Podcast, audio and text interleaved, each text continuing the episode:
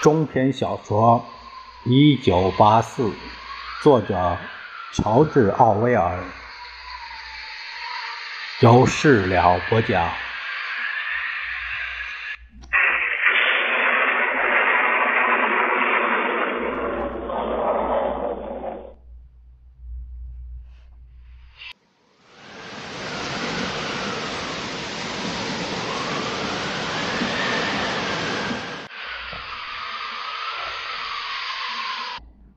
温斯顿有点不甘心，他说：“也许我没讲清楚，我的意思是，你活了很长时间，你有一半的时间都在革命前度过的。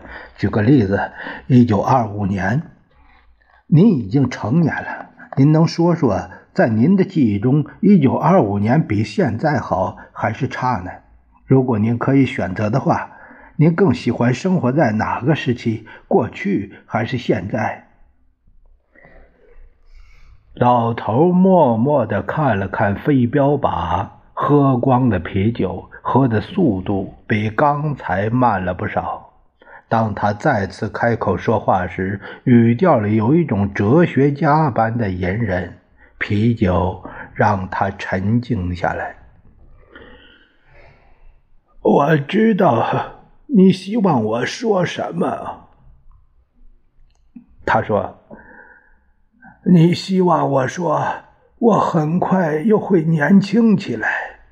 如果你问他们，大多数人都会告诉你，他们最大的愿望就是变得年轻。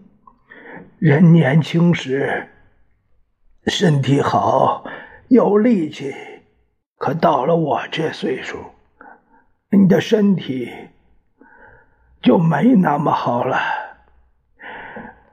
脚有毛病，我的膀胱也很糟糕，每天晚上都得从床上爬起来六七次。但另一方面，人老了也有好处，你不会再为同一件事操心，也没有女人缠着你。这是件非常棒的事，不管你信不信，我差不多三十年没碰过女人了，我也不想。温斯顿靠着窗台坐着，没必要再继续了。他正准备再买点啤酒时，老头突然站了起来，拖着脚快步。走进位于酒吧另一端小便处，多喝的半杯啤酒在他身上起了作用。温斯顿盯着空杯子，又多坐了一分钟，然后迷迷糊糊的走出了酒馆。他想，最多二十年，革命前的生活比现在好吗？这个最简单也是最关键的问题，就永远不会有答案了。事实上，即使在今天，也没有人能回答这个问题。旧时代的幸存者已经丧失了将一个时代和另一个时代对比的能力。他们记得上百万毫无价值的事，工友间的争吵。丢失的自行车气筒，死去多时的姐妹，甚至七十年前某个冬天的早晨，那将灰尘卷起的旋风。但与之相关的事实却不在他们的视野之内。他们就像蚂蚁，看得到小的，看不到大的。在这个记忆不可靠、文字被伪造的时代，人们只能接受党的说法，相信生活水平被提高，因为不存在任何可以拿来做参照的标准。这标准现在没有，以后也不会有。所有反对的观点都不能被证实。他突然停止思考，停下脚步，四处张望。他正待在一条窄窄的街道上，街的两旁有不少光线灰暗的小铺子，民房混在一起。三个褪了色的金属球就挂在温斯顿头顶的上方，看起来是镀过金的。他好像知道这是哪儿了。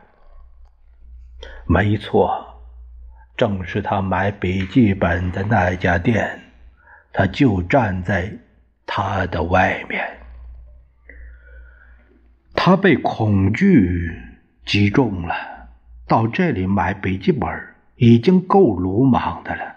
他曾发誓再不靠近这里，而就在他放纵思绪、东想西想时，双脚却将他带回了这里。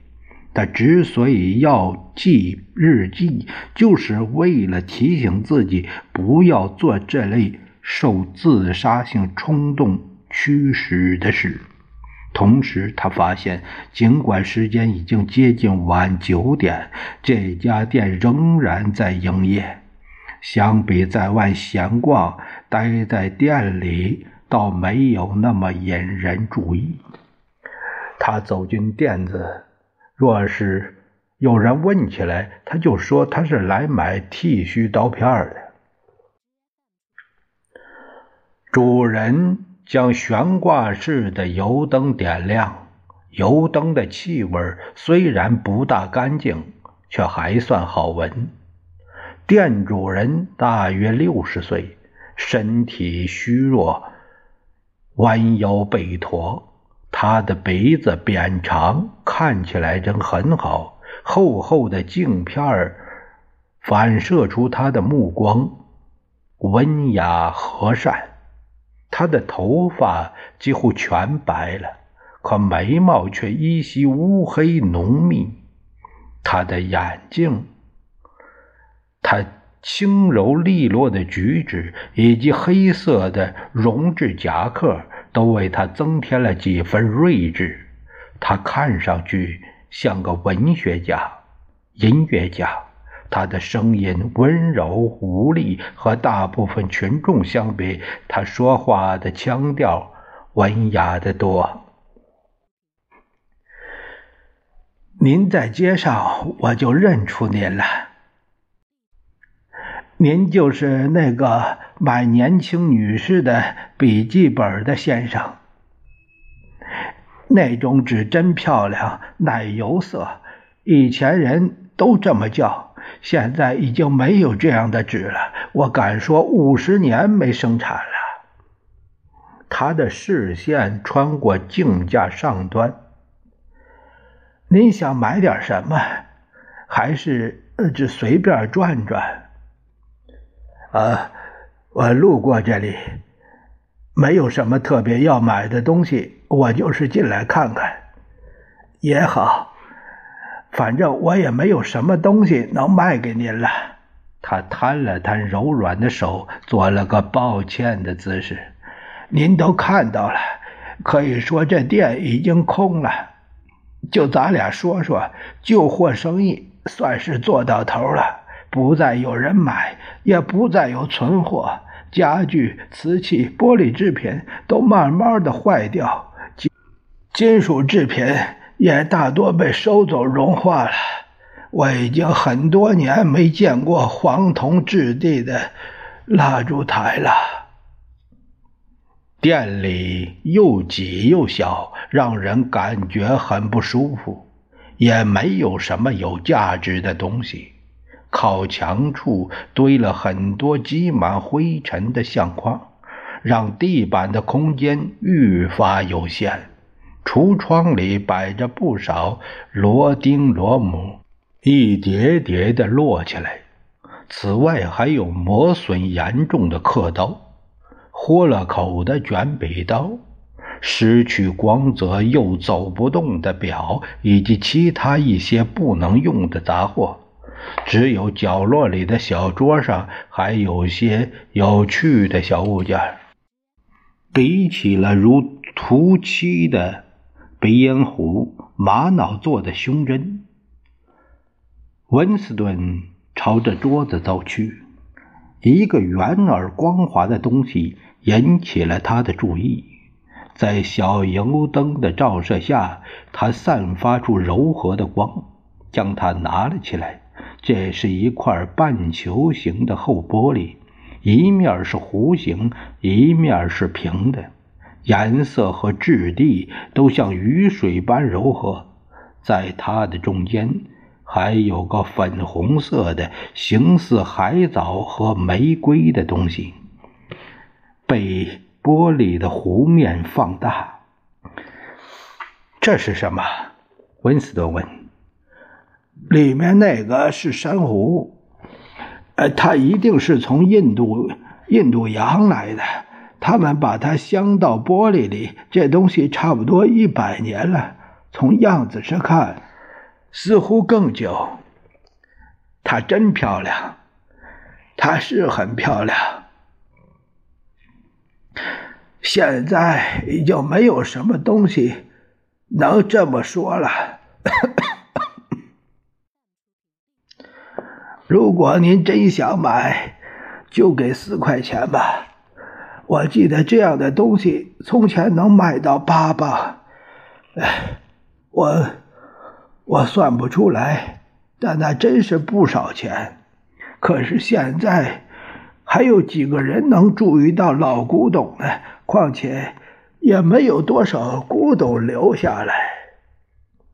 温斯顿马上掏出了四块钱。买了下它，将它放在口袋里。吸引他的并不是它的漂亮，而是它带来的那种感觉。它诞生的时代和今天截然不同。这块柔和的像雨一样的玻璃，和他所见过的任何玻璃都不一样。它尤其吸引他的是没有用处。换句话来说，他推测，在过去，他一定被人拿来当做镇纸。他让他的口袋沉甸甸的，所幸从外面看不算太鼓。作为一个党员，他不应该拥有它。任何老旧的、美丽的东西都会引人注意。老头收到四块钱后，高兴多了。温斯顿觉得，就算给他两三块钱，他也会接受。楼上还有些房间，您可以看看，里面没有什么东西，就几样。如果上楼，就带盏灯。他另拿了一盏灯，然后弯着腰，步履缓慢的在前面带路。陡峭破旧的楼梯连接着狭窄的走廊，他们走进了一个房间。房间正对着铺着鹅卵石的院子和一片树丛。温斯顿注意到房间里的家具，好像一直都有人住在这里。地板上铺着一小块地毯，墙背上挂着一两幅画。壁炉的旁边还顶着一把脏兮兮的高背扶手椅，一个老式的十二格玻璃的时钟在壁炉上滴滴答答地走着。窗户下，一张带床垫的大床占据了屋内四分之一的面积。我妻子去世前，我们就住在这里。我正把家具一点点的卖了。那张床很漂亮，是红木做的。当然，至少要把上面的臭虫清洗干净。不过，我猜您可能觉得它有点笨重了。他把灯高高的举起来，好照亮整个房间。在温暖昏暗的灯光下，房间散发出一种古怪的魅力。一个闪念在温斯顿的大脑里形成：如果他敢冒这个险租下房子，并不困难，每周只要花几块钱。尽管这念头太不现实，以至于刚一萌生他就放弃，但这房子却唤起了他的怀旧之情。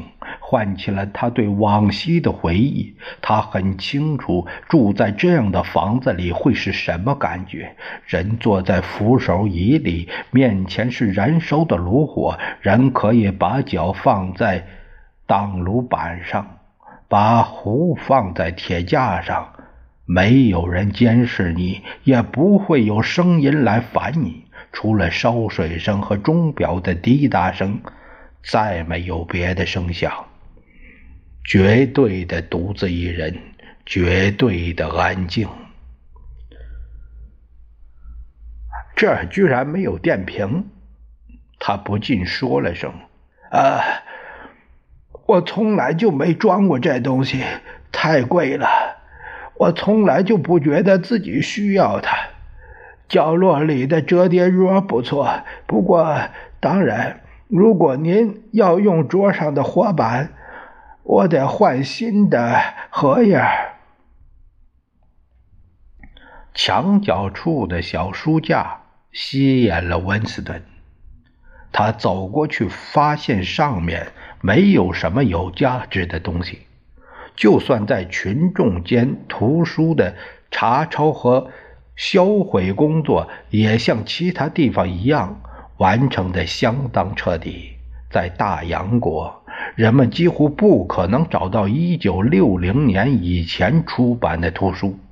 老头举着灯站在一幅画的前面，画镶在带有蔷薇纹样的画框里，就挂在壁炉旁边，正对着床的墙上。如果您对这老版画有兴趣，他小心地说。温斯顿走上前去，仔细查看了那幅画。那是一幅钢板版画，画上嵌着长方形窗户的椭圆形建筑，建筑前面有个栏杆的小塔，塔的后边有一些雕刻样的东西。温斯顿盯着画看了会儿，他好像在哪儿。看到过这建筑，又记不起什么地方有点像。画框钉在墙上了，但我可以给您取下来。我知道这建筑，它已经被烧毁了。它就在正义宫外面的街道上。对，他就在法院对面外面。呃，他在很多年前被炸掉了，曾是一座教堂，圣克莱门特教堂。哎，他抱歉的笑了笑，似乎意识到自己说了荒谬的话。橘子和柠檬，呃，圣克莱门特的大钟说。什么？哦，橘子和柠檬。圣克莱门特的大钟说：“我小时候经常念的押韵句子，后面内容记不清了，但我记得结尾：蜡烛照着你睡觉，斧头把你头砍掉。这是一种舞，他们伸起手让你从下面钻过去。当他们唱到斧头把你头砍掉的时候。”就用胳膊把你的头夹住。伦敦所有的主要教堂歌谣里都唱到了。文斯顿并不清楚这些教堂都是哪个世纪的产物。伦敦建筑的建造年代很难确定。所有高大华丽的建筑，只要外表上新。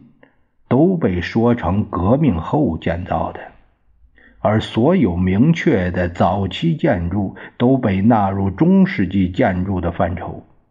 资本主义被认为在长达几个世纪的时间里没有生产过任何有价值的东西，人们从建筑上了解到的，并不比书本上的多。雕像、碑文、纪念碑、街道名，所有能揭示过去的，都被更改了。真想不到，它是以前的教堂。很多教堂都留下来了，真的。不过，他们被用来做别的事。那首歌是怎么唱来着？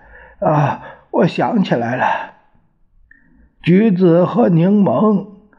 呃，圣克莱门特教堂的大钟说：“你欠我三个法巡。”圣马丁教堂的大钟说：“我只记得这么多了。法巡是那种小铜板，类似一分钱。”圣马丁教堂在哪儿？圣马丁教堂，呃，它还在胜利广场，就在画廊那边。前面有个三角形的柱子，台阶又高又大。